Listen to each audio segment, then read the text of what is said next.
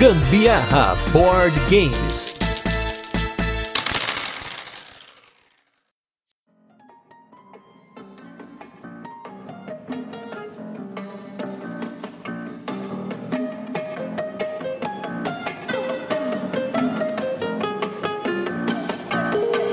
Galera, beleza? Aqui é Gustavo Lopes, Gambiarra Board Games, hoje com mais um Virando a Mesa, esse quadro no qual a gente traz convidados para falar sobre a sua experiência com jogos de tabuleiro. E hoje eu estou aqui para corrigir um erro, né? Porque geralmente quando a gente começa um podcast, um canal, a gente se apresenta, conta um pouquinho de como a gente é, fala um pouquinho sobre as nossas preferências, mas a gente aqui no Gambiarra Board Games meio que começou já falando de jogo, já começou fazendo episódio atrás de episódio e não teve nenhum momento em que a gente parou para se apresentar de forma correta. E para isso hoje eu estou aqui com a pessoa que é a cofundadora desse podcast que você está ouvindo, Carol Guzmão. Aê, hoje eu sou a convidada nesta bagaça, minha gente. Então, pela primeira vez sou a convidada aqui, hein? Isso é um absurdo. que situação é essa? Tô me sentindo visita. Posso abrir a geladeira? Pode, com certeza. Você comprou comigo a geladeira?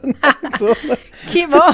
50% dessa bagaceira aqui é minha, hein? Exatamente, e com certeza 50% desse podcast é da Carol, afinal, sem ela não haveria Gambiarra Board Games, não haveria a ideia que a gente teve lá atrás de começar o podcast, mas hoje vai ser uma das raras vezes em que vocês vão me ouvir falando menos do que a Carol, porque eu quando eu vou editar, eu olho na onda ali, vejo a minha onda sonora da Carol, a minha parece um bloco imenso, a da Carol são várias colocações ali, né? Mas hoje vai ser diferente, prometo. É que eu sou muito tímida. Tímida. Gente, essa moça que vos fala um dia, a gente tava num circo, todo mundo quieto lá, de boa, né, fazendo nada, aí o palhaço lá chamou, quem quer vir no palco? Ela levantou, mas eu coloquei a mão na cara, eu falei, Jesus Cristo, o que que eu tô fazendo aqui? Meu Deus do céu. E ela foi no palco, fez um monte de coisa lá, enfim, tímida não é, pode certeza. Não, eu sou tímida sim, você não venha com essa conversa não.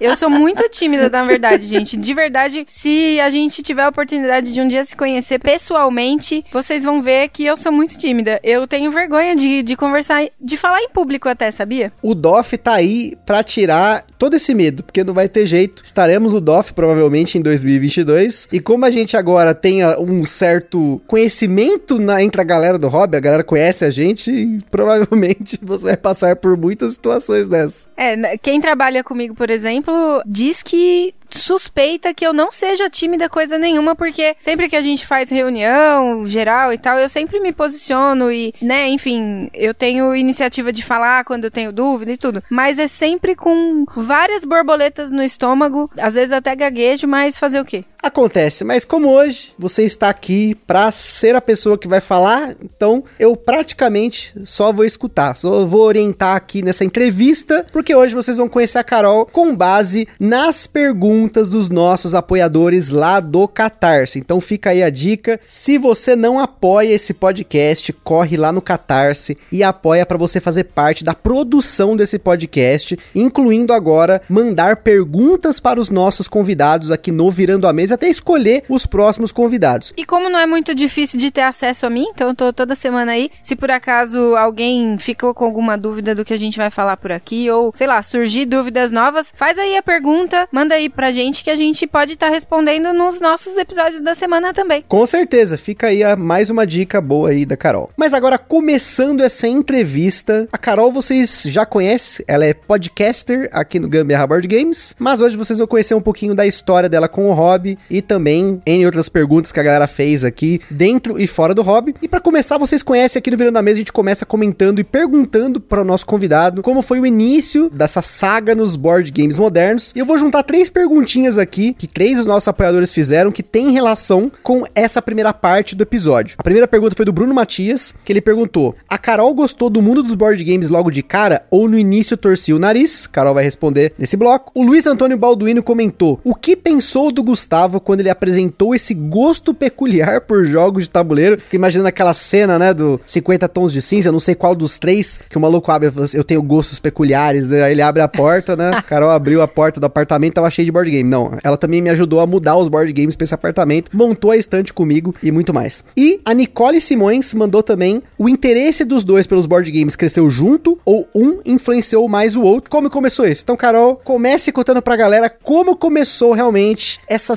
saga sua nos jogos de tabuleiro? Na verdade, tudo começou há muito tempo atrás, na Ilha do Som. É. Ilha do Som? Você não conhece aquela Não é música? Ilha do Sol? Do Sol? A Ilha do Sol. Acho que não é Ilha do Som, não, né? Não é do Som. A Ilha do Som geralmente é ilha de gravação, ó. É muito podcast É na do cabeça. som, pronto. Enfim, mas de qualquer maneira, quando eu era criança eu jogava uma coisa ou outra, né? Tipo, banco imobiliário, jogava cara a cara, tinha também detetive, essas coisinhas em casa. Uno também entrou pra coleção, mas eu era adolescente já quando eu comecei a jogar isso. E não era nada demais, eu acho que toda criança praticamente deve ter tido acesso a esse tipo de jogos mais básicos, assim, né? Jogos que vendia com facilidade nessas lojinhas, assim, de loja de shopping, enfim. E aí, assim, com o board game moderno mesmo, foi o contato que a gente teve com o Zombicide, né? Que a gente já conversou sobre isso por aqui. Foi um amigo nosso, Rafael, quem num dos podcasts da vida aí ouviu falar sobre o jogo, se interessou, mostrou pro Gusta. E aí, tipo, o Gusta me mostrou também. Aí a gente ficou, nossa, nossa, que que, que é isso? Que jogo diferente tal, vamos tentar, né? E aí eles compraram o jogo, eles compraram, eu não participei financeiramente disso, mas eu tava incluída em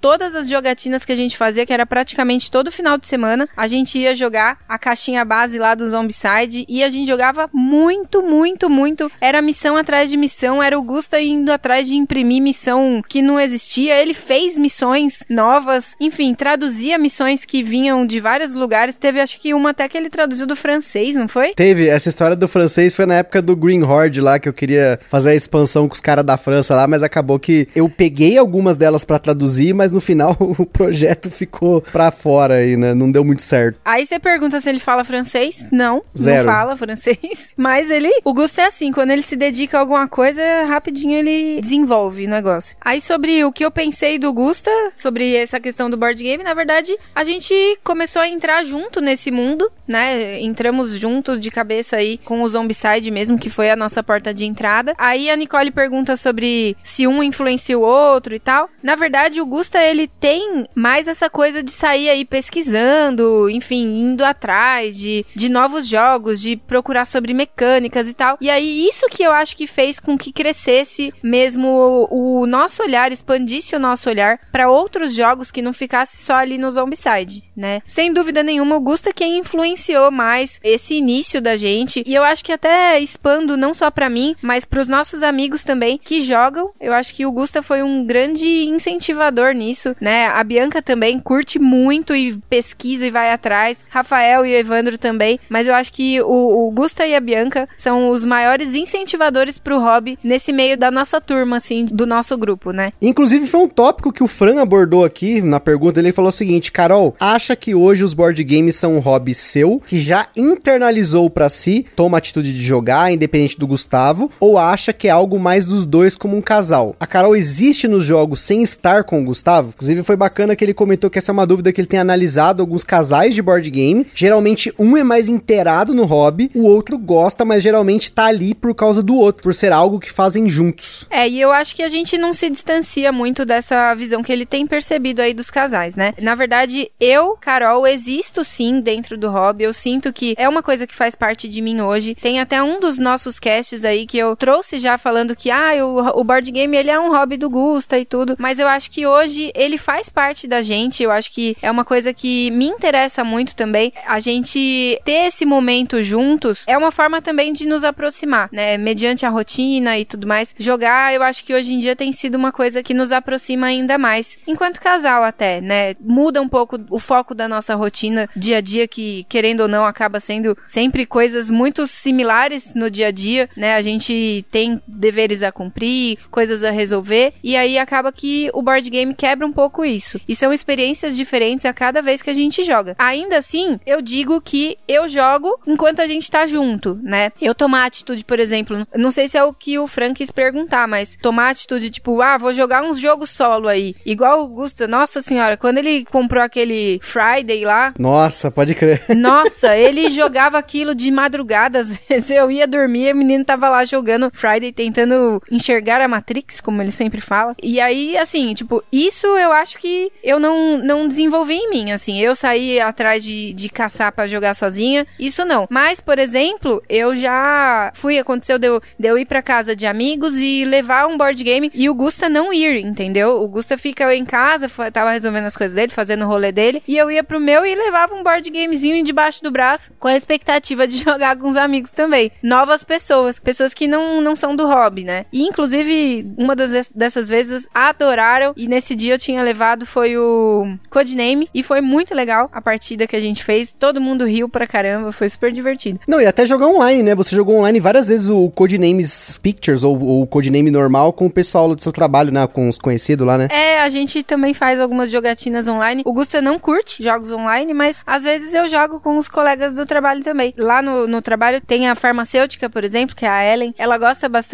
também de jogos de tabuleiro, inclusive eles têm alguns lá. Quando eu descobri que ela gostava, foi uma surpresa para mim, porque no meu meio, né, no meio da saúde, assim, a gente fala pouco sobre o nosso lado pessoal, muitas vezes. A gente tá lidando muito com as demandas dos pacientes e tudo mais. E aí, muitas vezes, o, o nosso assunto tá relacionado à nossa rotina ali. E descobrir que tinha uma pessoa com gosto em comum foi muito legal. Isso aproxima a gente até hoje. E muitas vezes a gente fala sobre isso. Na hora do almoço lá, só dá as duas nerds lá sentada discutindo tópicos de board games, indicações e uma falando coisas assim pra outra. Isso é bem legal. Eu acho que é uma forma da gente se aproximar também das pessoas da nossa rotina, do nosso dia a dia também. E isso acabou que culminou depois de muitos anos a gente começar o podcast junto, né? Foi uma parada meio. Assim, eu tenho algumas memórias de por que, que a gente começou o podcast. Eu não sei se você se lembra assim tão bem, mas foi um negócio meio espontâneo. A gente começou a querer falar sobre board game e eu já acho que é até engraçado, porque no meu meio, né, eu convivo com uma galera que já joga, né, na empresa que eu trabalho e tal. Não é tão espantoso para eles saberem que eu crio conteúdo sobre jogo de tabuleiro, sobre fazer podcasts, coisas assim, mas e no seu caso, como que é a impressão da galera quando, por exemplo, você, alguém descobre que você faz podcast sobre jogos de tabuleiro? Sempre é a mesma reação. Não acredito, você? Meu Deus, eu nunca ia imaginar uma coisa dessa. é muito engraçado, porque as pessoas só me conhecem principalmente ali como profissional, como a colega de trabalho, e nem imaginam que eu lido com isso aí na, no, no meu background, assim, sabe? Tipo, ser podcaster, acho que pro meio da saúde é um negócio, tipo, muito surreal, assim. As pessoas, nossa, que coisa diferente, né? Porque, querendo ou não, a equipe de saúde tem pouco acesso a essas coisas assim, né? Muitas vezes ouve um podcast de relacionado à saúde, enfim, se atualiza com questões do dia a dia, né? Jornais, essas coisas assim. Mas não tem um, um podcast sobre jogos de tabuleiro. Eu acho que tem, por exemplo, né? Tem pessoas lá que nem imaginavam que isso existia. E eu achei muito legal. Quando eu conto, por exemplo, que hoje a gente tem parceiros, já recebemos jogos de editoras para fazer resenhas, é, a gente tem os apoiadores, as pessoas ficam, caramba, nossa, já tem esse alcance assim, e eu nunca tinha ouvido nem falar e nem sabia que isso existia, sabe? Isso é bem interessante, é uma reação bem comum das pessoas por ser algo tão incomum no nosso meio. e sobre começar o podcast, foi realmente um negócio assim muito aleatório, assim, a gente não tinha expectativa de nada, era mais ter mais uma coisinha pra gente estar tá fazendo juntos, né? E não tinha nenhuma, assim, pretensão nenhuma de editoras participarem com essas questões de, de entregar jogos. Em nenhum momento a gente tinha essas, essas pretensões, assim. Era simplesmente fazer conteúdo pra gente, né? A gente falava, sempre falou, inclusive se vocês ouvirem os primeiros casts, a gente sempre fala sobre isso. Que a gente faz é o que a gente realmente gosta, a gente vai falar sobre jogos que a gente gosta. Pode acontecer, às vezes, de fazer um, um, um cast de um jogo que um gosta, o outro não gosta, mas porque ainda assim é do casal. Então, ele gosta de alguma coisa, eu não curto tanto, mas ainda assim a gente grava e a gente dá a nossa opinião sincera sobre isso. E isso foi uma coisa que a gente começou espontâneo, né? Mantendo assim, eu acho que talvez tá crescendo e tá tendo essa visão aí pros demais, porque a gente é espontâneo e fala realmente o que a gente percebe do jogo e o que a gente acha desse jogo sem ficar fazendo firula pra agradar um e não desagradar o outro, sabe? Então isso a gente não nem passa na nossa cabeça e isso não era uma coisa só do começo, até porque a gente não tinha pretensão de nada, mas que continua ainda, né? Essa ideia de manter a verdade qualidade acima de tudo. Só um comentário aleatório meu, porque eu já falei em algum episódio desse de aniversário que eu tinha assim intenção de querer ganhar jogo, porque é uma forma até de sustentar o podcast. Hoje eu já não penso dessa forma. Eu acho que na verdade pelo nosso alcance seria interessante para as editoras mandarem jogos pra gente e não tanto o contrário, né? Se você for pensar o alcance que o Gambiarra Board Games tem hoje, é uma forma de expor os jogos em uma plataforma diferente, que no caso é o podcast. Hoje mesmo, na gravação desse cast, a gente estava em 35, né, na posição do ranking do Spotify de jogos. E quando eu falo 35 de jogos, é com RPG, é com jogos digitais, é 99 vidas, é jogabilidade e a gente tava lá em cima hoje mais uma vez no ranking do Spotify entre os 50 maiores de jogos. Então, é uma forma também de espalhar o hobby, né? Mas claro, sempre dentro dessa expectativa que a Carol tem e eu também, que é da gente falar o que a gente tem que falar e a gente fala mesmo, mesmo que seja às vezes pra zoar, né? Cantar, né? As pessoas adoram que você canta no podcast. Nossa, com a minha voz horrorosa.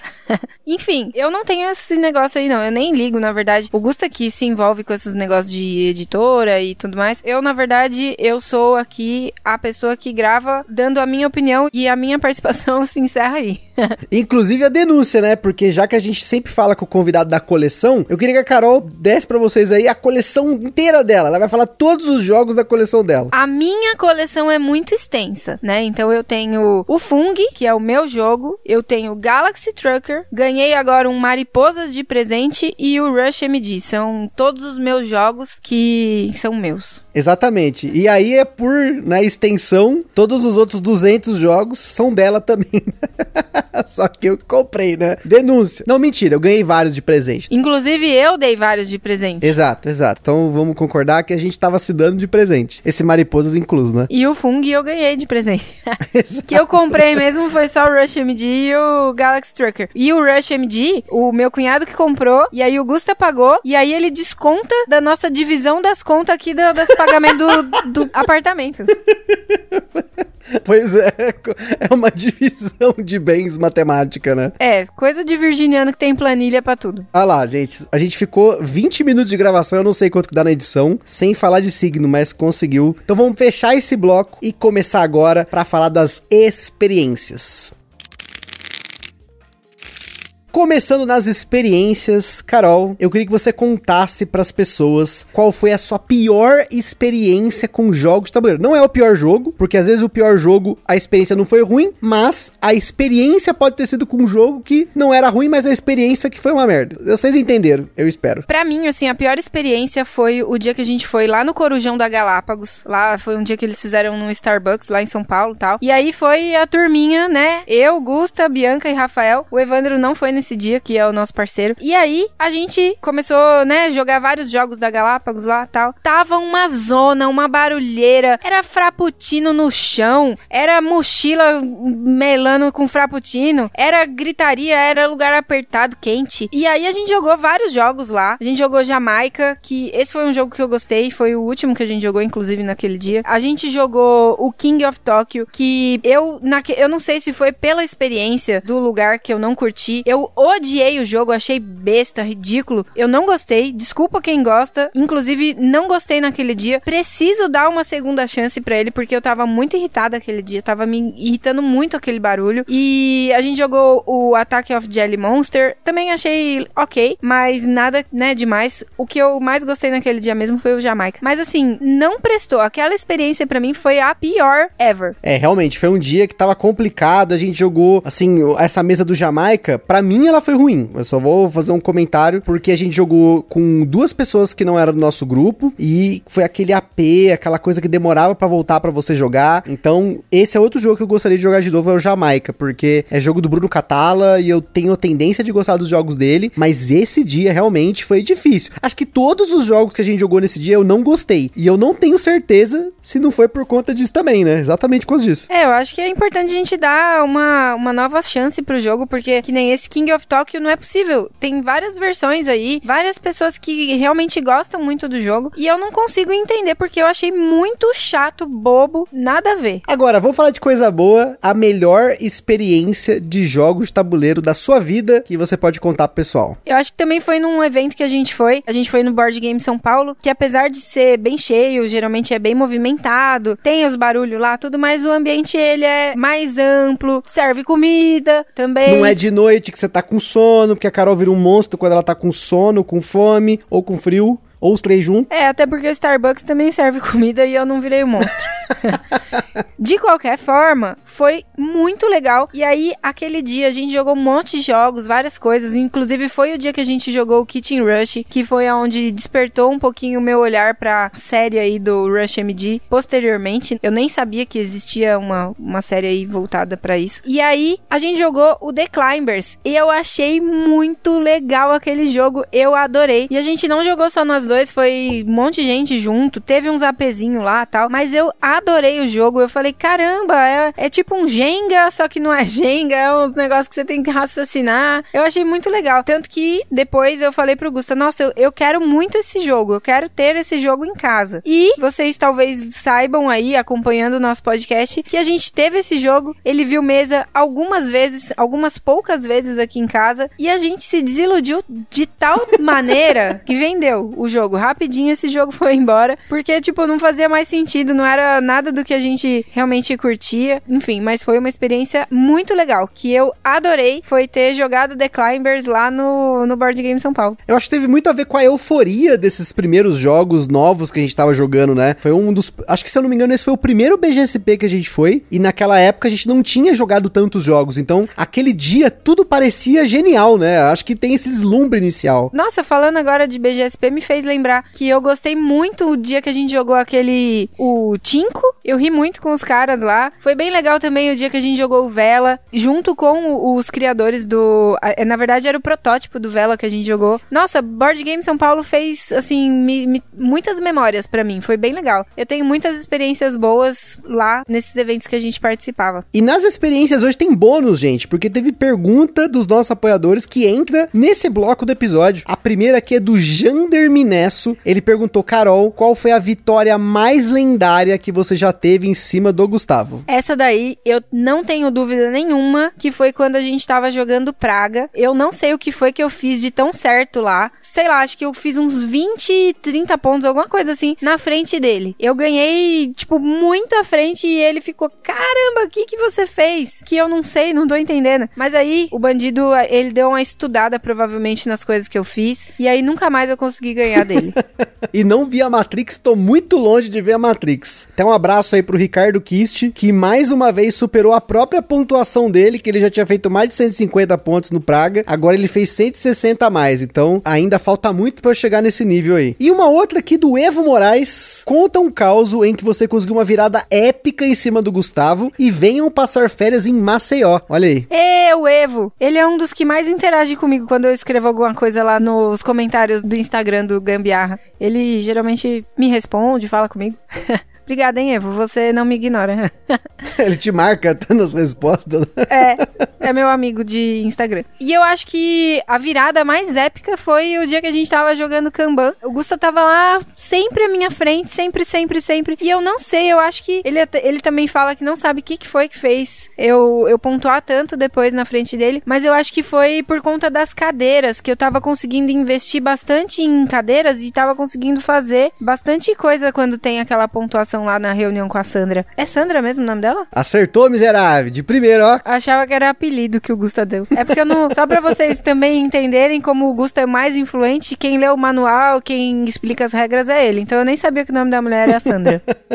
Pois é, era a Sandra de verdade, que é o nome da esposa do Vital Lacerda. ah, que romântico. É, então, mas é a, a Sandra maléfica, tem a Sandra maléfica, tem a Sandra policial, né? Mas- Ah, mas é várias facetas da mulher, nós somos assim. exato, exato. Então tá, tá valendo, tá valendo. Vou publicar meu jogo, que não sei se vocês sabem, eu tenho aí um jogo que eu tô inventando.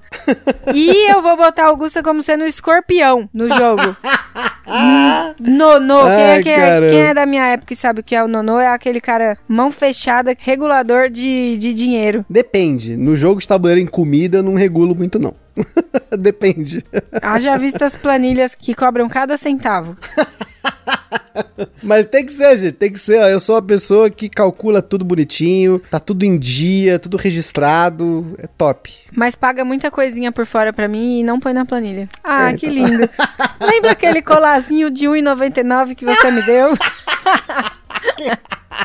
Jesus Cristo, meu Deus do Não céu. pôs na planilha o colazinho. Não pus na planilha colazinho. E por falar em planilha, na nossa planilha, que é- gente, Carol recebeu o recorde de perguntas. Acho que nem o Jack tinha recebido tanta pergunta quanto a Carol. Mas vamos que vamos, porque agora vem as perguntas da galera. Então tem pergunta de tudo, tem pergunta de jogo, tem pergunta que não é de jogo. Eu falei pros caras, ó, pessoal, mandem perguntas de qualquer coisa. Pode ser de jogo, pode não ser de jogo, aproveitem, porque essa é a oportunidade de colocar a Carol no spotlight aqui pra vocês conhecerem um pouco sobre ela. E vamos começar com o Henrique Miyawaki, que ele perguntou: Carol, você já teve outros hobbies? Já, gente, eu tive hobby de completar álbum de figurinha. Na época era o do Pokémon, que era o que eu, que eu tive maior afinco de completar e completei. Precisei mandar é, carta pra Panini pedindo duas, porque não vinha de jeito nenhum aquelas desgramas. E aí mandaram bonitinho, completei. Eu tenho até hoje o álbum aqui em casa, tá com um cheiro de bolor terrível, mas tá aqui guardadinho. Eu também colecionei gogos. Vocês lembram do que era gogo? Porque muita gente que eu falo nem sabe o que era isso. Isso, os, a gente é cringe. Falou de gogo é cringe, né? Que se tinha brinde de bonequinho que vinha em salgadinho, coisa da Coca-Cola, ninguém mais lembra. Tazo, eu tinha muito tazo, muito tazo. Eu batia tazo na escola. Eu tinha até aqueles pegador de tazo que não prestava pra nada, só ficava lá juntando cabelo e poeira, mas eu tinha. Colecionei também aqueles bonequinhos de Kinder Ovo. Na verdade, era a minha prima que colecionava mais, mas eu sempre pegava esses bonequinhos e tal, e aí eu ficava fazendo, eu tenho, você não tem, né? E aí, no fim, às vezes eu dava pra ela, porque para ela completar a coleção, porque ela, ela foi uma pessoa que teve muitas coleções na vidinha dela, colecionou coisa pra caramba. E além disso, assim, a coisas mais recentes que eu tive de hobby, primeira coisa foi biju, que não sei, eu acho que eu- a gente nunca nem falou sobre isso, mas teve uma época que eu comprei, eu fiz uma compra de, sei lá, uns 40 reais em Meeple. Parece pouco hoje falar 40 reais em Meeple, mas na época eu consegui comprar bastante até. Comprei um monte de meeples de várias cores e tal. E a ideia era fazer brinquinho, colarzinho, pulseira. Aprendi técnicas de macramê, um monte de coisa pra fazer bijuteria. E sei lá, se alguém se interessasse, eu até falava pro Gusta, vamos pôr lá no Instagram. Aí o Gusta, não, tá feio isso aí. Aí- no começo ainda, tinha que investir mais. Comprei até uma, uma morsa pra poder fazer um furo bem preciso no meeple, pra poder passar o fiozinho por dentro e tal, e fazer bem bonitinho as coisas. Mas daí eu achei que eu tinha inovado, que eu tava fazendo uma coisa assim super criativa. E mais pra frente que eu fui pesquisar, eu vi outras pessoas vendendo um negocinho de meeple, alguns até mais bonitinho que o meu, fazendo com é, resina, fazendo uns negócios lá. E eu falei, ih, ninguém vai querer os meus meeples. Inclusive, tô lotada de meeple aqui, que eu não usei pra nada e tá guardado dentro da minha caixinha de bijuteria. Inclusive, aquela história do Lagranja, que eu troquei uma hora e meia da partida do Lagranja por uma hora e meia de na 25 de março, foi pra Carol comprar essas coisas de biju que ela não usou mais. Denúncia. É verdade, isso daí eu paguei, viu? Porque na época eu nem era muito de jogos euro, essas coisas assim, e eu fui forçada a jogar muito, viu?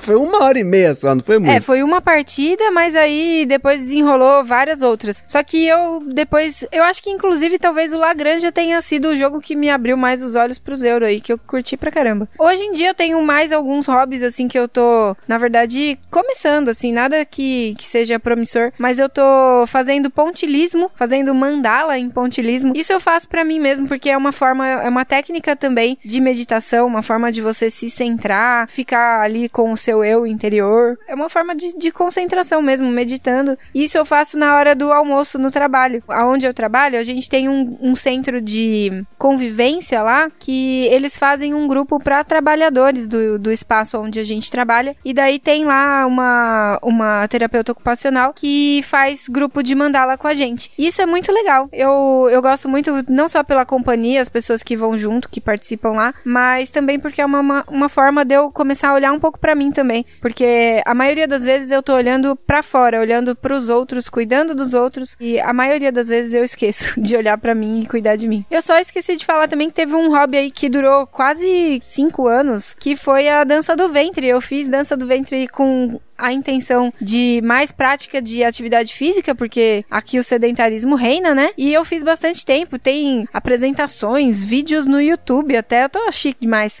Dança do ventre, mas daí com a pandemia eu parei, porque tava fazendo aula online e daí não tava muito legal. O vídeo tava ficando muito atrasado e tal, aí eu desmotivei de fazer. Mas quem sabe quando tudo voltar ao normal aí, se é que volta, eu não volte a fazer a dança do ventre, porque é um negócio que eu gosto muito, eu acho muito bonito.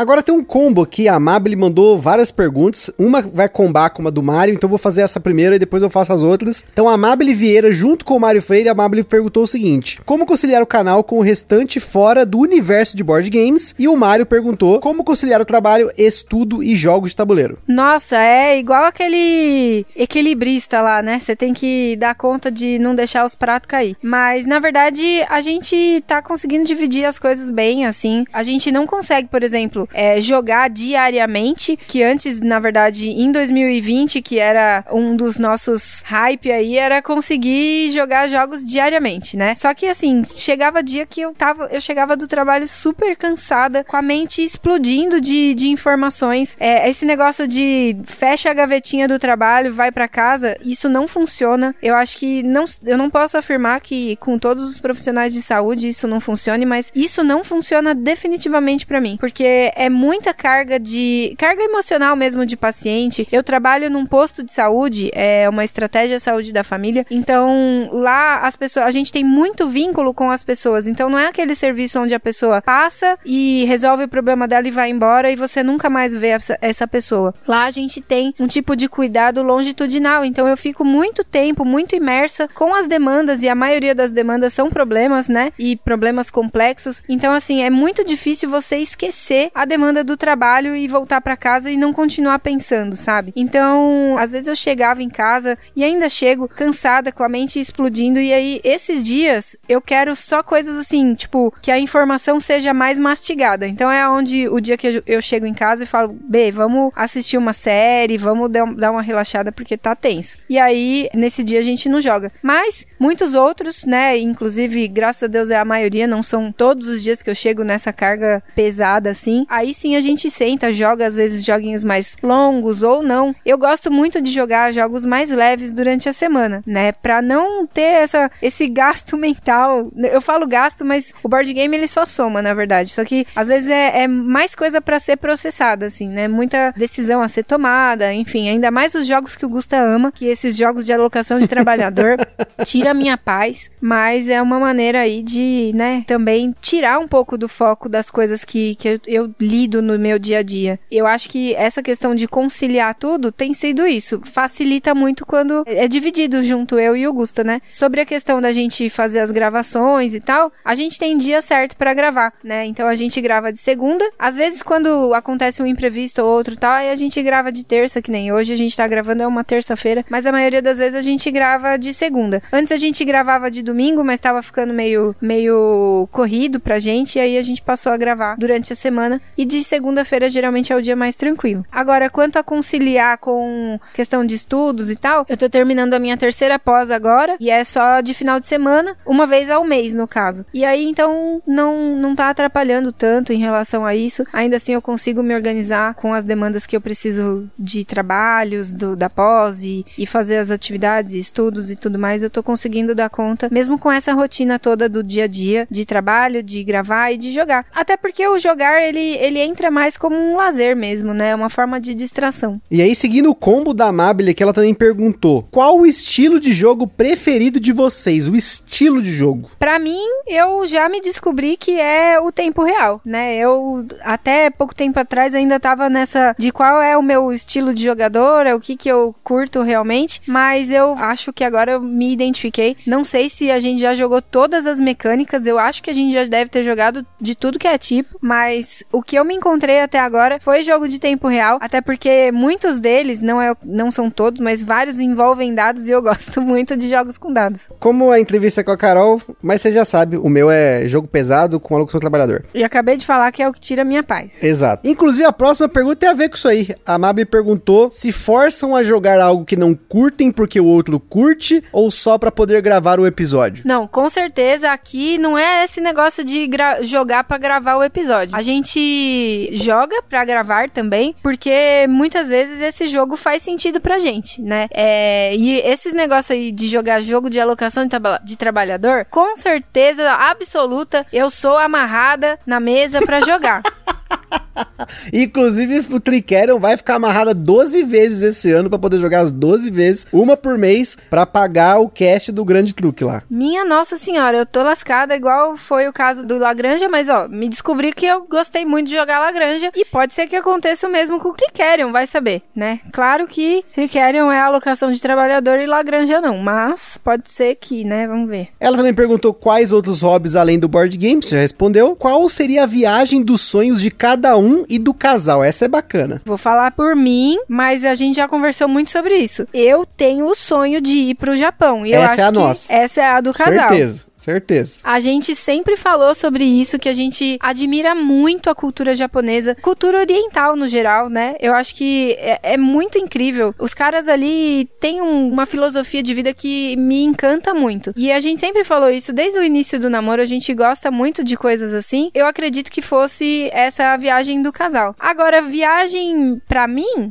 ah, eu acho que tem que ser alguma viagem que, que ele me acompanhe. E no meu caso, mesma coisa, porque eu viajar sozinho eu não curto, não. Fiz essa uma viagem sozinho em 2020, não foi tão legal. Foi legal depois que eu tava com meu irmão e tal, mas eu queria que a Carol tivesse junto comigo. Porque é uma coisa interessante, né? Isso até para mim no jogo de tabuleiro. Tipo, eu gosto de jogar porque a Carol tá jogando. Se eu não tô com a Carol, não é 100% que eu vou gostar assim, né? Eu prefiro quando ela tá junto comigo, porque a gente depois comenta, conversa, compartilha dessas experiências, né? É, então, e, e tipo, hoje em dia para mim pode ser viagem pra Praia Grande que eu vou gostar muito, mas ele não gosta de praia. Verdade. Então... Eu gosto de ficar na apartamento da praia, é diferente. É, ele é muito seletivo nisso. Porém, eu acho que se eu insisto com um jeitinho, eu consigo com que ele vá em lugares que ele não gosta. Verdade, tem essa mesmo. Mas, ainda assim, que lugar que você gostaria de ir, mesmo me convencendo pra ir, sabendo não, que não gosto tanto? Eu, eu quero fazer um cruzeiro com ele. E geralmente cruzeiro vai, vai o quê? Pra costa de várias praias. E o problema não é nem esse. O problema é ficar em cima da água. Meu Deus. Depois daquele vídeo dos maiores tsunamis, das maiores ondas no mundo, eu tô traumatizado. Eu não quero nunca entrar num barco depois daquele vídeo. Não, mas ele vai. A gente vai, vai fazer um cruzeiro que Ai, já, tá, já tá escrito nas estrelas. E a minha viagem nada a ver seria levar a Carol pra ver os monumentos perdidos da União Soviética. Eu e meu irmão, uma vez achamos um post lá, em algum lugar, com os monumentos da União Soviética perdidos. Eu acho muito louco. Gostaria de fazer uma idiotice dessa. É, Augusto é cheio dessas viagens nada a ver. Tanto que, tipo, a gente teve a oportunidade de ir pro exterior quando o irmão dele tava morando ainda na Hungria. E aí, tudo bem, a gente visitou Hungria, lindo, maravilhoso. Tinha lá a opção de fazer uma viagem de 15 dias para outro país que fosse adjacente ali próximo da Hungria, né? Aí tinha a Suécia, tinha Áustria, né? Áustria, pra Viena. isso, para Viena também, e tinha a Polônia, né? E aí, claro que todos foi unânime, né? A gente decidiu que iria para Polônia visitar Auschwitz. E vou dizer uma coisa para vocês, apesar da história muito triste e é pesado, a energia ali é pesadérrima, foi uma viagem imensamente linda. Foi muito legal mesmo conhecer aquele lado da história que a gente muitas vezes se aproxima só por filmes e séries, que é o nosso caso aqui, né? De acompanhar né, essas questões assim, né? Muito. vivenciar isso muito em filmes e séries. Apesar de, óbvio, ter estudado na escola e tudo. Quando você tá ali no negócio, meu, arrepia. Só várias vezes eu vou contar para as pessoas, inclusive agora eu tô contando para vocês, e, e me arrepia lembrar várias coisas, assim, sabe? É uma energia muito pesada ali, mas com uma carga, assim, que te, pelo menos a mim, faz refletir muito a importância da, da humanidade, a importância da gente ser empático e cuidar das pessoas, enfim, e a gente amar o próximo, sabe? Isso me fez pensar muito aquela época e até hoje eu reflito muito sobre isso. O que eu mais reflito daquele dia é que a gente comprou o rolê com um maluco num beco, numa rua lá na Cracóvia, e quando a gente foi entrar no busão, o cara foi perguntar se a gente era estudante, aí o cara falou assim, ó, essa, pra minha mãe assim, ó, você tem uns 15 anos, né? Não sei o que, pode entrar. Aí virou pra mim, você tem 14, né? Pode entrar. Pra Carol, você tem 14 também? Vamos entrar. E a gente foi nesse rolê do bagulho mais bizarro de todos. A história dessa viagem é muito, muito bizarra. Foi só loucura esses, esses acho que a gente ficou uns 5 dias, né? 15 dias a gente ficou na viagem completa, né? Hungria e na Polônia. A gente entrou num, num restaurante lá que a gente achou que o, o cardápio tava em euro e tava em slot. O cara começou a tocar música brasileira porque ele viu a gente com a camisa do Brasil. Na época, podia andar com a camiseta do Brasil sem ter nenhum tipo de risco, né? Agora já é difícil, né? Mas, enfim, foi muito louco essa viagem. E aí a Mabel, pra terminar, perguntou se a gente moraria fora do Brasil. Ó, oh, gente, eu já pensei várias vezes, várias oportunidades até surgiram de, por exemplo, ah, tem, tem vaga para enfermeiro no Canadá, tem vaga para enfermeiro na Austrália tal. Mas eu tenho, assim, um, um grande receio de, de ficar distante da família. Eu penso muito nisso, sabe? Muitas pessoas falam, não, mas vocês vão se ver ainda e manter contato também pela internet, a internet aproxima tal. Mas eu tenho muito isso. Eu tenho muito apego com a família, eu sou muito apegada à família e eu acho que isso que é o que me impede de, de morar fora. E depois daquele caso da Pandora lá, eu jamais coloco as gatas aqui de casa num avião. Nunca. Nunca mesmo. Até porque eu tenho muito receio, já vi vários relatos de animais que vai naquela casinha lá e aí eles morrem de frio. Não sei se é muito frio lá embaixo onde ficam as gaiolinhas, mas Deus me livre. Isso daí sem cogitação. Agora a Marcela Lima perguntou: como decidem qual jogo jogar? Quem escolhe? Ó, se é durante a semana, que é quando eu falei, né, que a gente joga principalmente jogos mais leves e tal, sou eu que escolho, porque aí, né, tem que ser um joguinho que eu vá com a cara do jogo naquele dia. Agora, quando é final de semana, praticamente 100% das vezes é o Gusta que escolhe, porque aí ele quer jogar os pesadão, dão, dão. E aí a Carol tira um cochilo enquanto eu faço o setup, relembro as regras, aí ela acorda 100% 100% para poder jogar. Isso, porque eu falo para ele e ele acha que não. É muito importante tirar o cochilinho do domingo. Nunca, nunca. Ele não acha que sono é cumulativo. Claro que é cumulativo. Eu acordo cedo pra caramba durante a semana e chego na. Não chego tarde não do trabalho, mas ainda assim eu acordo muito cedo e o sono fica acumulado ali. Quando é domingo, quando é sábadozinho assim, a final da tarde, é muito bom dormir, gente. Que delícia. Vocês fazem isso? Odeio dormir. Negócio de odeio dormir. Isso daí não é. O dormir é uma necessidade humana básica. Haja, haja visto tudo que eu estudei na faculdade. Trabalhem enquanto eles durmam. É o coach que fala. Não, isso, isso daí do coaching não tem nada a ver. Eu, eu durmo enquanto o Gusta trabalha estudando os manuais.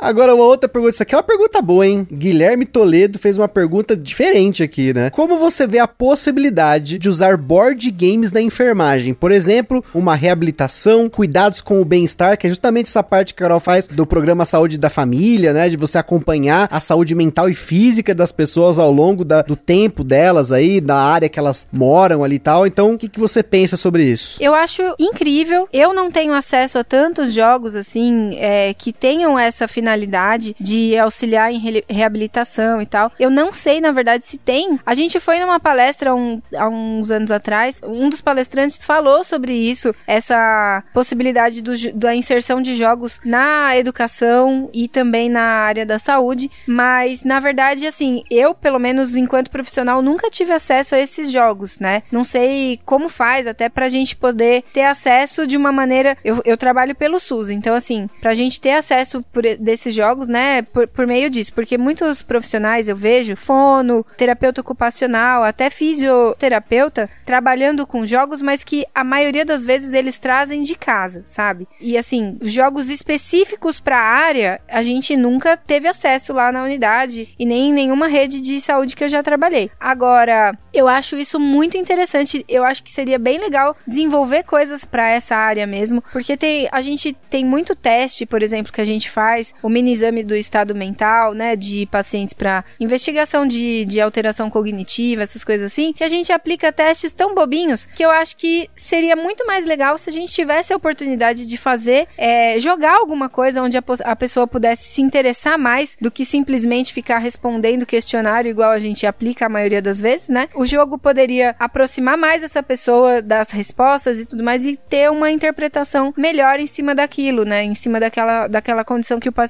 tá. O que eu sei que existe e o único jogo que eu tive contato, assim, era um jogo de tabuleiro voltado para orientação de doença sexualmente transmissível para adolescentes. Esse jogo, na verdade, quem falou dele para mim foi uma, uma técnica de saúde bucal que estava aplicando junto com a gente lá num programa saúde na escola que a gente faz com os adolescentes, né? E era uma, um momento, uma forma mais lúdica da gente abordar o tema com esses adolescentes, porque geralmente a gente tem aquela, não sei se como foi a escola de vocês, mas vai falar de doença sexualmente transmissível, aí lança lá aquele pênis com aquele cancro duro, coisa horrorosa. Você fica traumatizado. Você não quer ver nunca mais um negócio daquele na sua frente.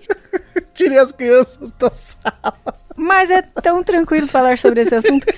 Agora, isso é muito complicado. Tipo, você, né, abordar, muitas vezes você vai falar sobre sexualidade, vai falar sobre doença sexualmente transmissível, que agora, gente, até a título de curiosidade, não se fala mais doença sexualmente transmissível. São infecções sexualmente transmissíveis. É IST agora, então? IST. É difícil abordar essa população porque os jovens sempre levam pro lado da brincadeira. Haja visto a criatura rindo aqui só falar pênis. Imaginei. Bobeira. É isso, a gente teria que abordar temas de uma forma mais lúdica, né? Eu não tenho esse jogo, a, a minha colega realmente quem, quem mostrou ele pra gente, e é bem legal poder trabalhar dessa maneira, né? Eu acho que aproximaria mais vários tipos de pacientes, né? Não só os adolescentes, se a gente pudesse utilizar disso. Tô com dificuldade aqui, gente. Eu tô preso na quinta série ainda, mas vou tentar respirar fundo pra continuar aqui, ó.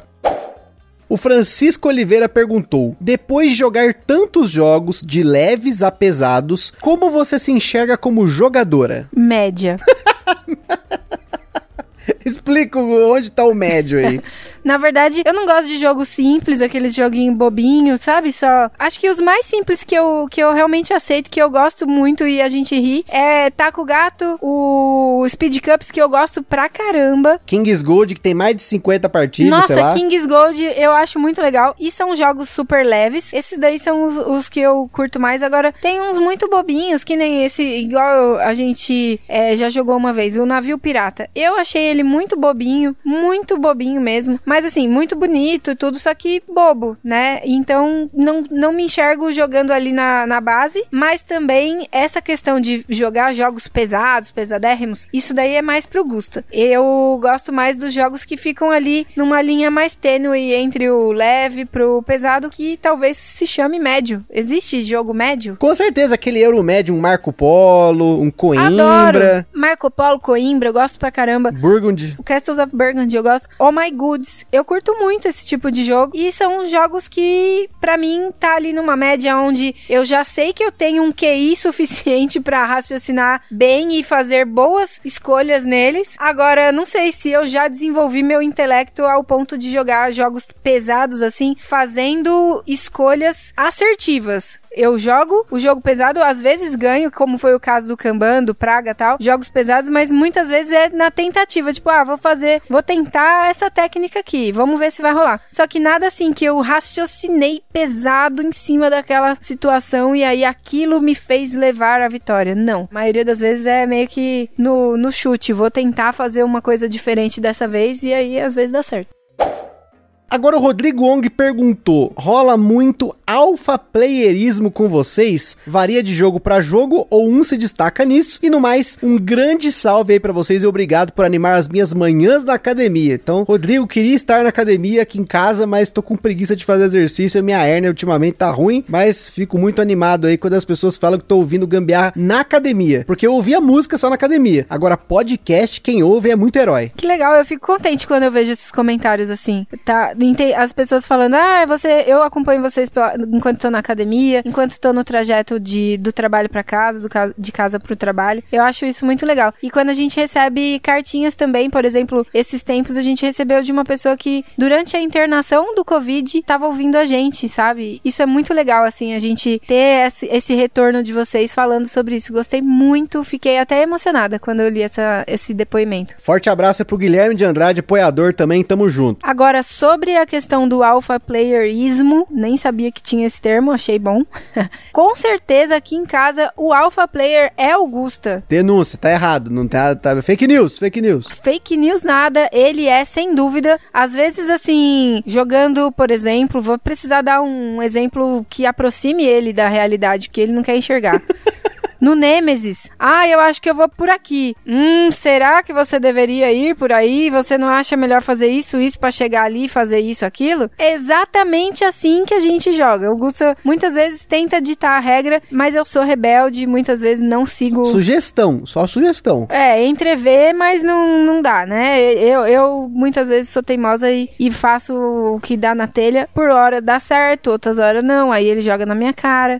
Quando dá certo, ele acha que é porque porque ele fez alguma coisa que contrabalanceou e levou à possibilidade do, do vencimento. Só queria dizer que isso é parcialmente fake news.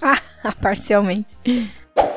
Agora o Fábio Aguiar perguntou: Vocês tinham o hábito de chamar pessoas para jogar na casa de vocês antes da pandemia? E como será após a pandemia? Nossa, a gente chamava muito. E assim, antes a gente ia pra casa do, do Rafael, que é o nosso amigo que, quando os pais dele viajavam, ele chamava a turma todinha pra ir lá pra jogar. Eu acho que o que atraía não era nem só o Zombicide na época, era as noites de comelança que a gente fazia. Exato, exato, correto. Noite mexicana, noite do hambúrguer. Era um monte de coisa que a gente fazia e aí tinha um Zombicide lá no meio. Mas Aí, depois que a gente veio morar aqui nesse apartamento nosso, aí a gente comprou essa Ludo Table maravilhosa. E isso daí deu um gás ainda maior pra gente chamar os amigos pra vir pra cá. Inclusive, quando a gente comprou essa Ludo Table, a gente pensou exatamente nisso. Comprou, eram quatro cadeiras, mas nós, nosso grupo é de cinco, então a gente já tinha um, uma banqueta na altura certa, a gente comprou a banqueta medindo de acordo com a nossa mesa pra ver se ia caber e tal, porque não cabia uma, uma mesa de seis cadeiras aqui, então tinha tinha que ser a de quatro cadeiras, e aí a banquetinha que vinha, que fica lá na cozinha, e era o que salvava, assim, sabe? Mas eu acho que depois da pandemia, eu espero muito poder voltar com essa nossa rotina, né? Todo mundo do nosso grupo, todos nós tomamos as três doses já da vacina tal, mas ainda assim, ainda gera aquela insegurança, assim, sabe? É, ainda mais que essa nova variante tá vindo muitas vezes com sintomas muito leves, que a gente fica pensando que é só uma gripe bem levinha, mas na verdade ela é muito contagiosa idosa e como os nossos amigos têm, os pais são mais idosos, assim, então a gente tem muito cuidado de, né, evitar que eles, a gente tenha contato com eles, ainda mais porque eu tô diretamente ali ligada com essa população, procurando atendimentos super doentes lá e o risco de, de transmitir alguma coisa, né, se por acaso eu contraio, é alto, né, então por isso que a gente evita de qualquer maneira trazer os amigos para cá nesse momento. Por isso, vacine-se e vacina todo mundo aí para nós voltar a jogar, ficar tranquilo, sem problema.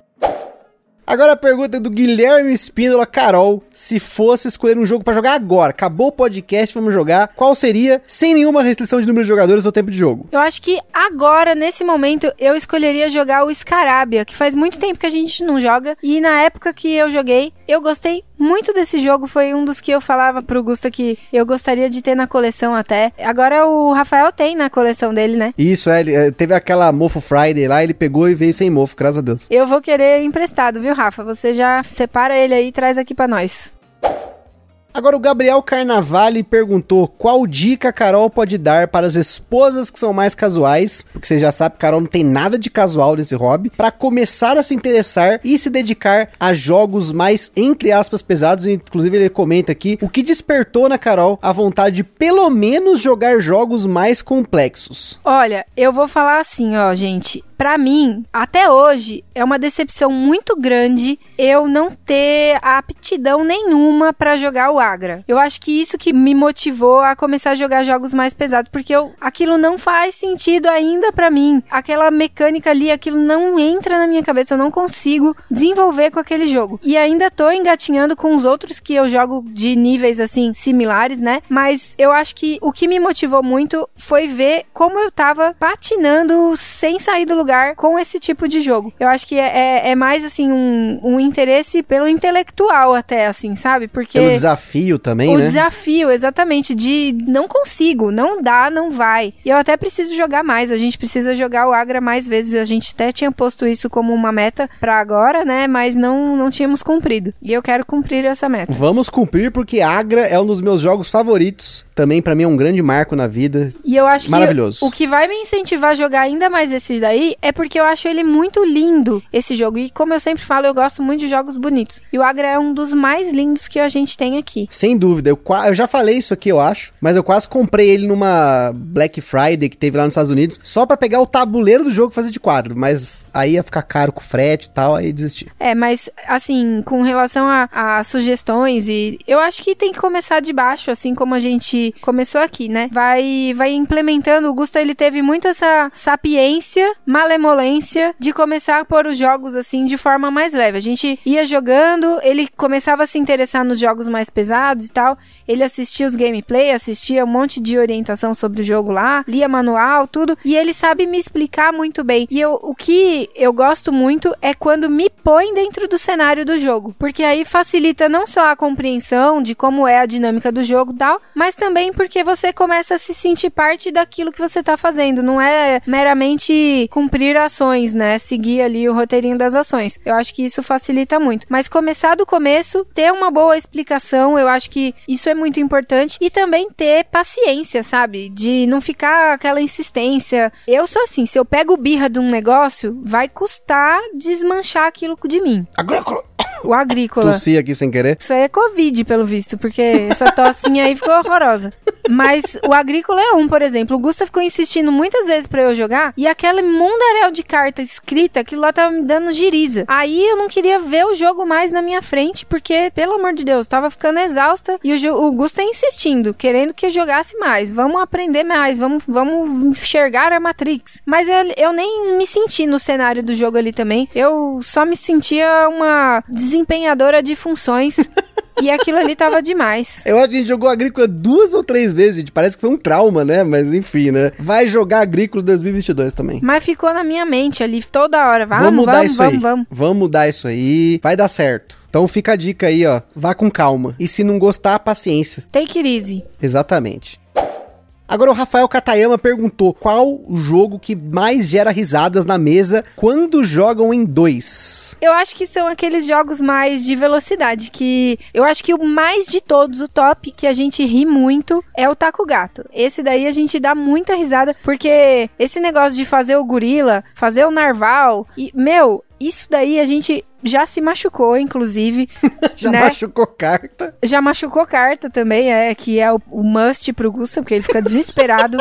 Falta ter um, um AVC. Mas, de qualquer forma, o taco gato é o que a gente mais ri. Agora, tem, óbvio, os outros mais levinhos também de tempo, que é Speed Cups, a gente riu muito. O Rally Galley, ele ri da minha cara, na verdade, porque eu tenho dificuldade com o Rally Galley. E também o, o Stick It Up. Puxa vida, esses daí a gente ri demais. Todas as vezes a gente ri muito. É bem legal. O Aka a gente também já deu muita risada também, porque ele tem esse, essa pegada aí do tempo. É muito legal. Gente, eu me transformo num monstro jogando Speed Cups. Isso é uma coisa que não pode ser filmada, porque aí só pode pra maiores de 99 anos, porque eu xingo muito jogando Speed Cups. Mas não xingando o jogo, tá? Eu, xingo, sei lá, não sei. É um negócio engraçado, é, é uma reação. Eu fico parecendo Dileira jogando Speed Cups. Pra quem não conhece o Dileira, depois procura na internet, você vai ver que loucura que é.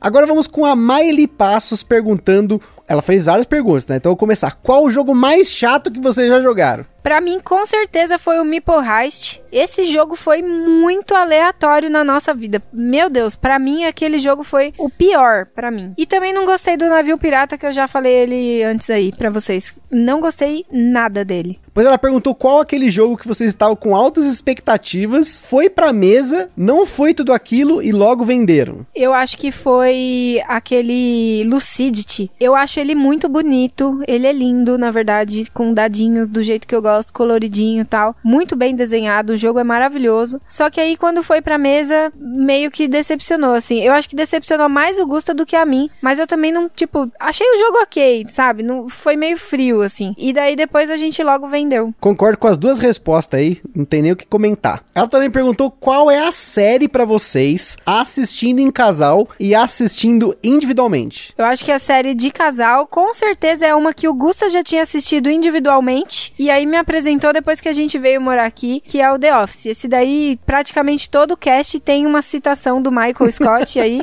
E a gente não só, tipo, assistiu já duas eu, eu junto com ele, acho que a gente assistiu já duas vezes a série inteirinha, como também virou aquela série que, tipo, ah, não quero deixar silêncio na sala, assim, vamos pôr alguma coisa na televisão? Coloca lá, vamos assistir sem compromisso, sabe? E a gente ri muito, é como se nunca tivesse visto cada um dos episódios. A gente ri muito todas as vezes e várias vezes a gente usa essa, as citações para falar sobre coisas entre a gente, assim. Algumas pessoas nem entendem do que a gente tá falando e aí a gente tá dando citações do foi o que ela disse, coisas do gênero e é, é muito legal. Essa série, se vocês não assistiram ainda, recomendo muito. É um humor muito peculiar, inclusive tem muitas situações da minha vida que são muito parecidas com situações que tem no The Office. Eu já vivi, inclusive, algumas mais absurdas que no The Office, mas aí é uma outra história. Mas essa de casal não tem como discordar. The Office, até na porta do quarto, que, que é o nosso escritório, tem uma placa do The Office, eu tenho camiseta do The Office. Eu já assisti 13 vezes e meia, porque eu, eu assisti 13 vezes inteira. Aí esses dias a Carol começou a colocar uns episódios aleatórios. Aí ela tava também em casa, que também uns dias de folga, tava assistindo, eu tava só ouvindo, não tava nem ouvindo música, eu ficava ouvindo The Office de longe, porque ouvindo já o The Office eu já consegui identificar que episódio que é, já decorei uma pá de fala, mas individual, individual, B, qual que é a sua série favorita? All times, a sua série.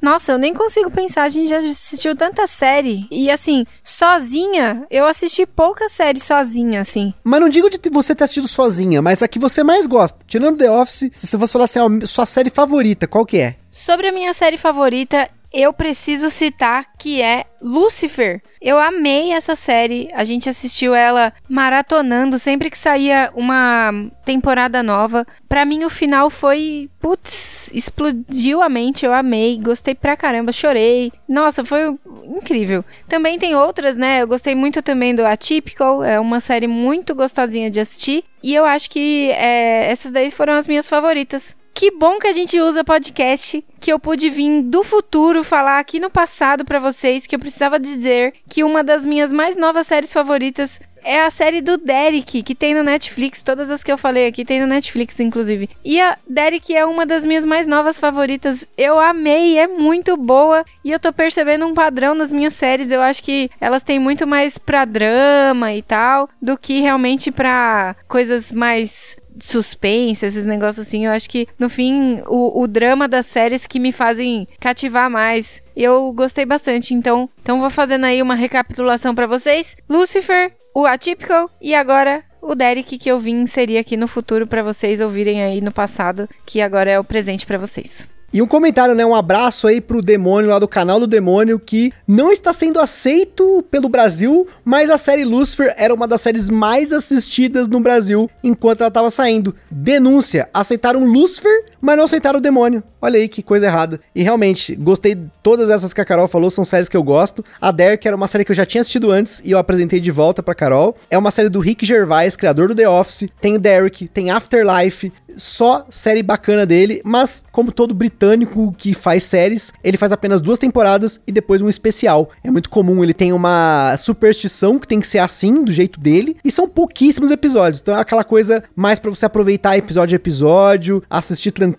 porque são séries excelentes. Rick Gervais que destruiu todo mundo no Globo de Ouro, denúncia, fez denúncia das denúncias. A típica eu também acho bem bacana. Se você não assistiu, se eu não me engano, ela é uma série original Netflix sobre um menino que ele tá dentro do espectro do autismo. Então é uma série muito bonita. Também gostei bastante. Agora, a minha favorita, minha série favorita é Twin Peaks. Twin Peaks, por hora, é a minha série favorita all times. Segundo lugar, Battlestar Galactica, tirando o The Office, né? Twin Peaks, The Office, Battlestar Galactica, com certeza. True Detective, a primeira temporada apenas, exclui o resto. E por fim, uma que eu assisti recentemente, chama Beyond Evil. É uma série coreana, 16 episódios, tem na Netflix. Foda. Foi lá em cima de uma vez. Melhor, uma das melhores atuações que eu já vi na minha vida é de um dos personagens principais. Então, fica aí as minhas também de brinde aí. E a Maeli também perguntou qual o desenho que mais marcou a infância de vocês. Ah, desenho eu assistia muito, muito, muito. Mas um que eu gosto pra caramba e sempre lembro é aquele Fantástico Mundo de Bob. Lembra do. Eu tinha o Lembro. Velotrolzinho, para, mó eu legal. gostava pra caramba também do, do Mundo de Bob. Puxa vida, que desenho bonito. No meu caso, gente, eu sou otaku. Pelo menos era, né? Então tem tanto anime aí que se eu for começar a falar, a gente vai ter que fazer outro podcast. E pra isso tem os nossos amigos lá do Moshiroi. E lá eu apareço de vez em quando pra falar de anime, pra falar de mangá. Geralmente são esses aí que me marcaram. Agora tem uma pergunta aqui da Lívia Loureiro, ela perguntou top 10 geralzão de vocês. E aí, Lívia, a gente tem um sério problema pra fazer tops, né? Geralmente eu consigo falar de top jogos situacionais, né? Dentro de um tema específico. A gente todo ano faz aquele top jogos que a gente jogou pela primeira vez naquele ano. Agora, top geral, fica um desafio nosso aqui, que quando a gente bater 500 jogos jogados, a gente vai fazer um especial, ou vários episódios, que vai contar o nosso top 100. Mas pra isso ainda faltam 130 jogos, e no ritmo que tá esse ano, a gente não vai chegar até o final de 2022 a esses 500 jogos. Então provavelmente isso vai ficar pra 2023 e olhe lá. Agora aqui, pra gente finalizar, tem mais quatro perguntinhas. O Bruno Carvalho perguntou filme e série favorita. Série a gente já falou. Filme favorito. Eu gosto muito dos filmes do Harry Potter. Eu acho que exatamente por esse negócio de conseguir me pôr dentro do cenário. Eu viajo pra caramba. Viajei muito nos livros e viajo quando assisto o filme também. Tem muita gente que não gosta, né, de assistir e ler ou ler e assistir. Mas eu gostei muito dos dois. E a gente assiste e faz maratona de Harry Potter todo ano. Mas eu também gosto muito de filmes de suspense. Muito, gosto muito. Só que eu tenho uma seríssima dificuldade de guardar nome de filme. E nome de ator e de plot de filme, né? É, eu guardo, tipo, a, a sensação que ele me provocou, mas muitas vezes eu nem lembro a história. Assisto o filme inteirinho pra no fim falar, eu acho que eu já assisti. Eu gosto da sensação que ele me causa enquanto eu tô assistindo. Muitas vezes eu esqueço realmente do filme e já era. Apagou na mente. Meu filme favorito é Interstellar, mas se um dia vocês quiserem fazer um top 10 de filmes, quem é o nosso apoiador, tá lá com o formulário aberto pra poder fazer pergunta, pra fazer entrevista comigo. Então pode perguntar lá que eu respondo. Agora, o Bruno também perguntou se teve algum jogo que causou uma péssima impressão na primeira partida, mas numa segunda oportunidade a experiência foi legal. Ó, não foi nem numa segunda oportunidade. A gente jogou acho que umas quatro vezes, cinco vezes antes. E aí depois, na quinta ou sexta vez aí, foi quando eu enxerguei o jogo melhor e até me dei bem nessa partida, que foi o Great Western Trail. Eu, nenhum momento das primeiras vezes, inclusive quando a gente gravou o cast, eu ainda tinha um ranço desse jogo, mas que eu consegui ultrapassá-lo depois de ter jogado uma da última vez que a gente jogou. E foi bem legal. Eu entendi o jogo, facilitou pra mim. E quando eu não gosto do jogo, é porque muitas vezes, ou realmente eu não gosto porque achei tosco e aí eu vou falar, mas também porque eu não entendi o jogo, porque às vezes o jogo parece pode ser bom tal, mas eu não entendi e aí eu não gostei da experiência que eu tive. E o Great Western Trail foi mais ou menos isso que aconteceu. O Davidson Passos perguntou por que o forro da mesa de vocês é amarelo? Não cansa a vista, não? É, na verdade, quando a gente tava escolhendo os móveis aqui pra casa tal, daí quando o Gusta tinha feito contato lá com os caras no Rio, da Ludotable, pra poder fazer a mesa, eles mandaram várias cores de, de forro que eles têm disponível, né? E daí tinha azul, tinha o amarelo, tinha vermelho, verde, enfim, várias cores, preto. E daí a gente tava pensando, porque a gente não tinha ainda decidido como seria a nossa sala no geral, né? E aí, quando a gente selecionou as cores de algumas coisas, né? É, um vaso que a gente tem aqui na, na sala, o arranhador das gatas e tal, aí a gente pensou no forro amarelo também, porque ia meio que ornar. Claro que a mesa, boa parte do tempo, fica fechada, né? Que ela tem os tampos da mesa lá e tal. Aí, às vezes, a gente nem vê a cor do, do que tá por dentro, mas é meio que pra contextualizar o cenário, assim. A gente bota tudo meio que tons similares. Combinando, né? Importante combinar. É, daí tem aqui, combina com o vaso, combina com o arranhador das gatas, com as nossas almofadas do sofá. E aí, por isso, cansa a vista? Na verdade, eu não acho que cansa a vista, assim. Até porque, não, não sei, a gente acho que tá focado mais com, com os tabuleiros no geral, com as cartas e tal, e aí acaba que nem liga muito para isso. Mas a gente ultimamente tem pensado que talvez fosse mais interessante ter escolhido uma outra cor, porque tá dando umas manchadas nesse forro aí. É, na verdade, se qualquer cor clara ali, do jeito que tá hoje, tá sujo, né? E a gente não sabe limpar esse tecido aqui, né? Mas vamos descobrir. Ainda promessa para 2022 é limpar o tecido da mesa. É que a gente joga tanto, gente, que é difícil, né? Tá jogando, jogando, jogando, aí uma hora vai sujar de novo. Acontece. Para finalizar, duas perguntas finais aqui, pra gente fechar esse cast. A Gabriela Duarte perguntou: O que te fez querer ser enfermeira? Nossa, eu, na verdade, na época de colégio, essas coisas assim, eu nem. Eu ficava, meu Deus, como que um, um adolescente boba como sou, vou escolher alguma coisa pra eu ser pro resto da minha vida. Eu achava isso um absurdo. Aí eu pensava, não, não consigo imaginar nada. Mas sempre eu sempre gostei muito de, de gente, de cuidar e tal. Daí, o que que eu fiz? Eu prestei o vestibular pra fisioterapia, primeira opção, e segunda opção pra enfermagem. E daí, eu passei, comecei, fiz fisioterapia por um mês, e eu simplesmente nas aulas ali que explicavam exatamente o que era o negócio, o que, que era fisioterapia, eu me desencantei de tal maneira que eu falei: Meu Deus, eu preciso sair daqui agora. Aí eu, a gente conversou na direção da, da faculdade e autorizaram que eu fosse transferida para minha segunda opção, que tinha sido a enfermagem, né? E já nas primeiras aulas que eu tive de enfermagem, a história da enfermagem e tudo, eu amei. Porque assim, eu acho que eu entrei com a mesma cabeça que culturalmente as pessoas têm. A gente gente não sabe o que o enfermeiro faz. Todo mundo fica pensando que o enfermeiro é aquele profissional que dá injeção, que faz as vacinas, que dá banho no leito no paciente quando ele tá hospitalizado, que é o que faz curativo. Mas todas essas funções, o enfermeiro precisa saber, precisa dominar, né? Precisa conhecer tudo, mas todas essas funções que eu citei, não é o enfermeiro que faz. Quem faz esse tipo de cuidado é o auxiliar e o técnico de enfermagem, né? Então a enfermagem ela tem classes, né? E aí o enfermeiro, ele é aquele gestor do cuidado, é quem gerencia e quem supervisiona todo o cuidado prestado pela equipe de enfermagem, né? E é quem planeja os cuidados, prescreve cuidados e tudo mais. Muita gente fala: "Nossa, o enfermeiro estudar mais um pouquinho pode virar médico". Na verdade, cada um no seu quadrado, né? Não tem nada a ver uma coisa com a outra. Cada disciplina ali tem a sua função e cabe o seu tipo de cuidado prestado ao paciente que precisa ser uma coisa complementar, todo mundo ali atuando com os seus seus conhecimentos específicos para o bem-estar do paciente, pro, em prol da saúde daquela pessoa. No caso da estratégia saúde da família, que é o que eu faço, o enfermeiro ele tem um pouco mais até de autonomia do que as pessoas conhecem, né? Do que o enfermeiro faz, que já é pouco o que as pessoas conhecem, mas dentro da estratégia saúde da família tem um leque um pouco maior de coisas que o enfermeiro faz e atua que muita gente não sabe. E aí agora eu tô fazendo pós-graduação, essa minha última pós que eu tô fazendo agora é em acupuntura que é uma área completamente distante da medicina ocidental que a gente tem aqui. É uma coisa mais voltada para a medicina oriental, né? E eu estou simplesmente apaixonada, me encantei, me encontrei nessa área, né? E eu espero que seja isso que eu siga pro resto da minha vida, que eu tô gostando mesmo muito, muito, muito. E ela nunca ia imaginar que ia ter Covid, H3N2, H5, N20 pra zoar tudo a parada aqui do trampo, né? Ficou mais pesado agora lá no Muito posto. mais, né? Minha Nossa Senhora.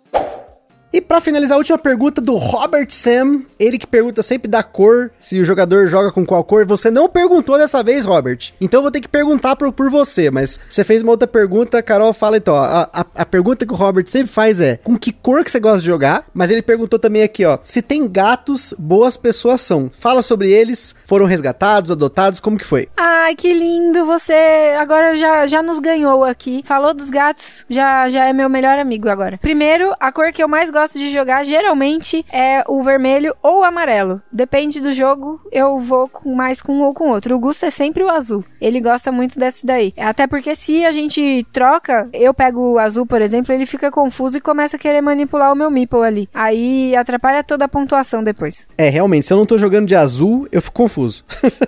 Agora sobre as gatas, o que que acontece? Primeiro, vamos começar lá dos primórdios. Eu tinha muito medo de gato. Eu, eu era aquela pessoa que era eu era do time dos cachorros, né? É, morria de medo. E, inclusive, o Gusta, ele tinha uma gatinha que era a Sabrina, que eu gostava muito dela, mas eu tinha muito receio de mexer, porque a danadinha ela era meio de lua, assim. Às vezes ela dava na telha, ela queria carinho, queria ser amada, e aí eu me empolgava, queria ficar mexendo com ela, aí chegava uma hora que simplesmente ela não queria mais e te mordia. Aí eu ficava com medo, assustava. É, mas ela nunca fez isso comigo, tá? Só diga-se de passagem, o gato, ele é um animal muito seletivo, né? Então, a Sabrina comigo era uma relação, com o resto das pessoas era um pouquinho diferente. Ela era um pouquinho mais agressiva. É, a da nada era demais. Aí, enfim, de qualquer maneira, eu tinha muito receio. E aí, a minha irmã sempre falando muito que queria um gatinho tal. A gente não tinha nenhum mais, mais nenhum animalzinho em casa, né? Eu tenho um cachorro, mas esse cachorro ele foi para casa da minha avó, que era maior, tem um quintal grande lá. E aí, quando a gente foi viajar, a gente teve que deixar ele lá pra poder viajar por uma semana. E aí, quando voltou e quis levar ele de volta pro apartamento, ele ficou lá com a gente. Ele ficou extremamente estressado e não se adaptou mais ao apartamento, porque era pequenininho. Aí a gente deixa ele lá na casa da minha avó com a minha tia, mas quem banca ele, o cachorro é meu, o Kel é meu, né? Só que ele mora lá, né? Guarda compartilhada. E aí a gente, nesse, nesse caso, então, não tinha mais nenhum bichinho em casa e a minha irmã ficava insistindo que queria um gatinho. Daí, uma bela vez, a Gabi tinha ido viajar, tava eu e minha mãe tinha ido na feira comprar pastel. E aí, quando a gente voltou pro carro, no que eu abri a porta do carro, uma gatinha entrou para dentro do carro e aí a gente, ela ficou super assustada, tava meio assustadinha, tava meio arisquinha lá tal, mas tava aceitando receber carinho. E ela espontaneamente entrou no carro. Aí a gente pegou, ficou um pouco preocupado porque ela tava andando de um jeitinho diferente. No mesmo dia a gente levou ela até o veterinário, fez exames, tal, não sei o quê. Por fim, a gente conseguiu uma pessoa para adotar ela, porque a gente não tinha estrutura nenhuma para ficar com o gatinho. A gente nem, nem tinha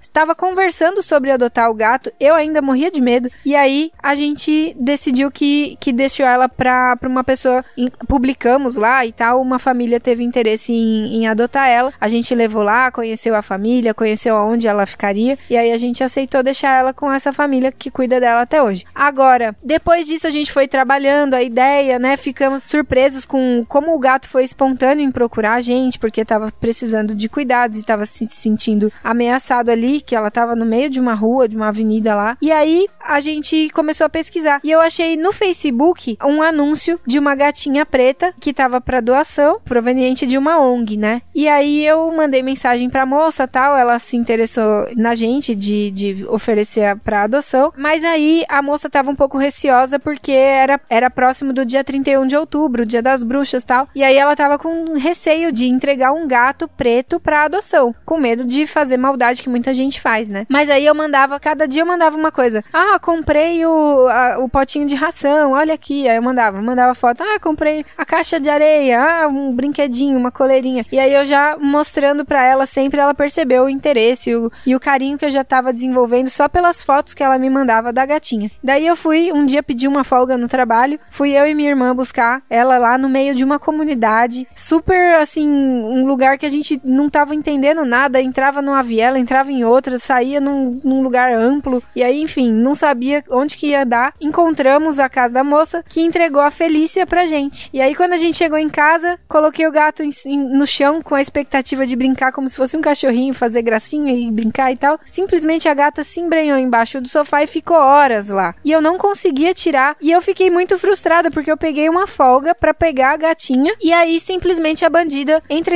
de, debaixo do sofá e não tinha o que fizesse ela sair. Eu e minha irmã foi dormir. Pegamos a tarde inteirinha dormimos. Quando a minha mãe chegou em casa do trabalho, ela arrastou o sofá, tirou o gato. E aí é, o gato tá, tá aqui, ó. Vamos cuidar do gato tal. Deu comida tal. E cativou a gata com a comida. Desde então, a gata foi uma bagunça.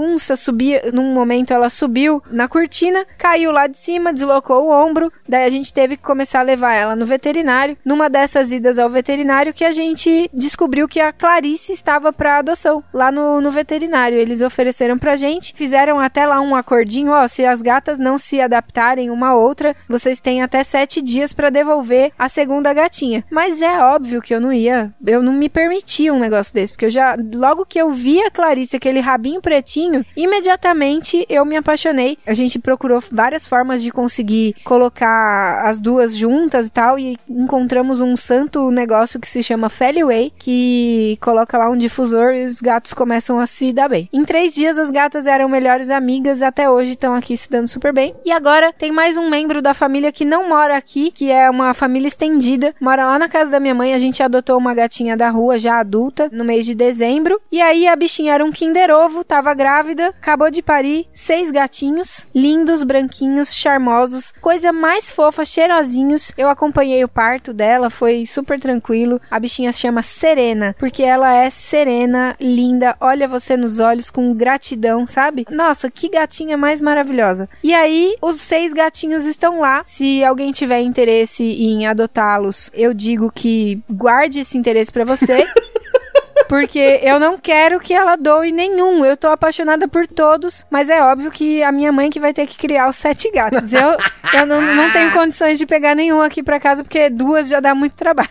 Olha o golpe aí, Vino. Só que, gente, eu tô apaixonada. Eu não sei como que vai ser quando a gente realmente, claro, tava brincando, mas quando a gente tiver que deixar o, os bichinhos pra doação. Já tem várias pessoas se interessando em adotar, né? Pessoas do trabalho, amigos em comum entre eu, a Gabi e tal, que, que estão com interesse, mas a gente tá com muita dificuldade de aceitar, até porque as pessoas têm essa mania de achar que gato tem que ser criado solto. E não tem, gente. É arriscado pro gato ser criado solto. Eles são animais que as pessoas falam que é selvagem, então, mas eles hoje, eles não têm maturidade para viver na cidade com um carro, a, com carro passando para todo lado. É um perigo, né? As pessoas malvadas envenenam animais com frequência. A gente vê isso diversas vezes na, na televisão e também na internet. É muito frequente é perigoso, não façam isso. É muito importante ter a, a sua casa telada e, se, de preferência, morar em apartamento para você poder ter um gatinho. Ou se você morar em casa, que faça de uma maneira onde ele não tenha acesso à rua. E aí, se você realmente for uma dessas pessoas que tem esse mesmo pensamento que eu, pode sim fazer contato comigo que eu vou pensar se você é digno de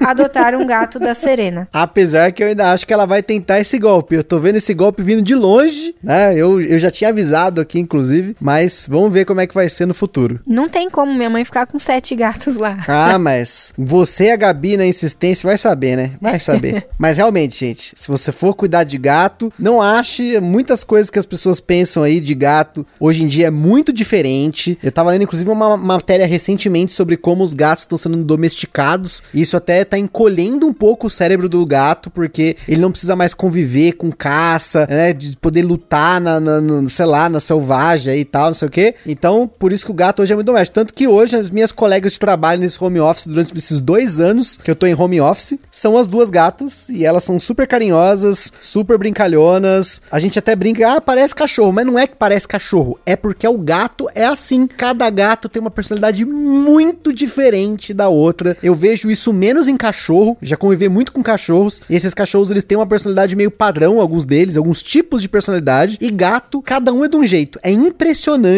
como eles criam manias do nada, eles têm hábitos muito loucos, né? Aqui em casa, por exemplo, a Felícia é a rainha desses hábitos muito loucos. Ela brota com história de querer abrir gaveta, abrir pia, entrar dentro do box, ficar presa. É umas coisas assim absurdamente loucas que do nada o gato tem na cabeça e ela faz, enfim. Mas fica aí a história das gatas junto, não foi só a história da Carol e nossa aqui, mas também a história dos gatos. Nossa, foi muito legal. Falei pra caramba. Acho que vou permanecer agora uns quatro meses sem fazer nenhum comentário adicional nos podcasts. De tanto que eu falei e eu tô rouca agora. Não sei se é possível perceber, mas a minha voz está extremamente cansada. Então é isso aí, pessoal. Espero que tenham gostado desse cast com a Carol. Finalmente corrigimos aí essa falha de não ter se apresentado direito. Mas hoje vocês ficaram sabendo de muita coisa bacana, como todo Virando a Mesa traz para vocês, com histórias, coisas bacanas sobre jogos e também sobre a nossa vida, né? E o próximo Virando a Mesa deve ser comigo. Eu não sei se a Carol vai me entrevistar ou se eu vou fazer uma entrevista esquizofrênica comigo mesmo. Mas fica aí também também, né, a referência do prosa lá no Covil, que a gente falou bastante lá sobre a minha história, também tem bastante coisa lá. Vou tentar fazer algo diferente aqui, como a gente fez com a Carol. Mas é isso aí. Espero que tenham curtido mesmo. Aquele forte abraço e até a próxima. Beijo, minha gente. Valeu, tchau.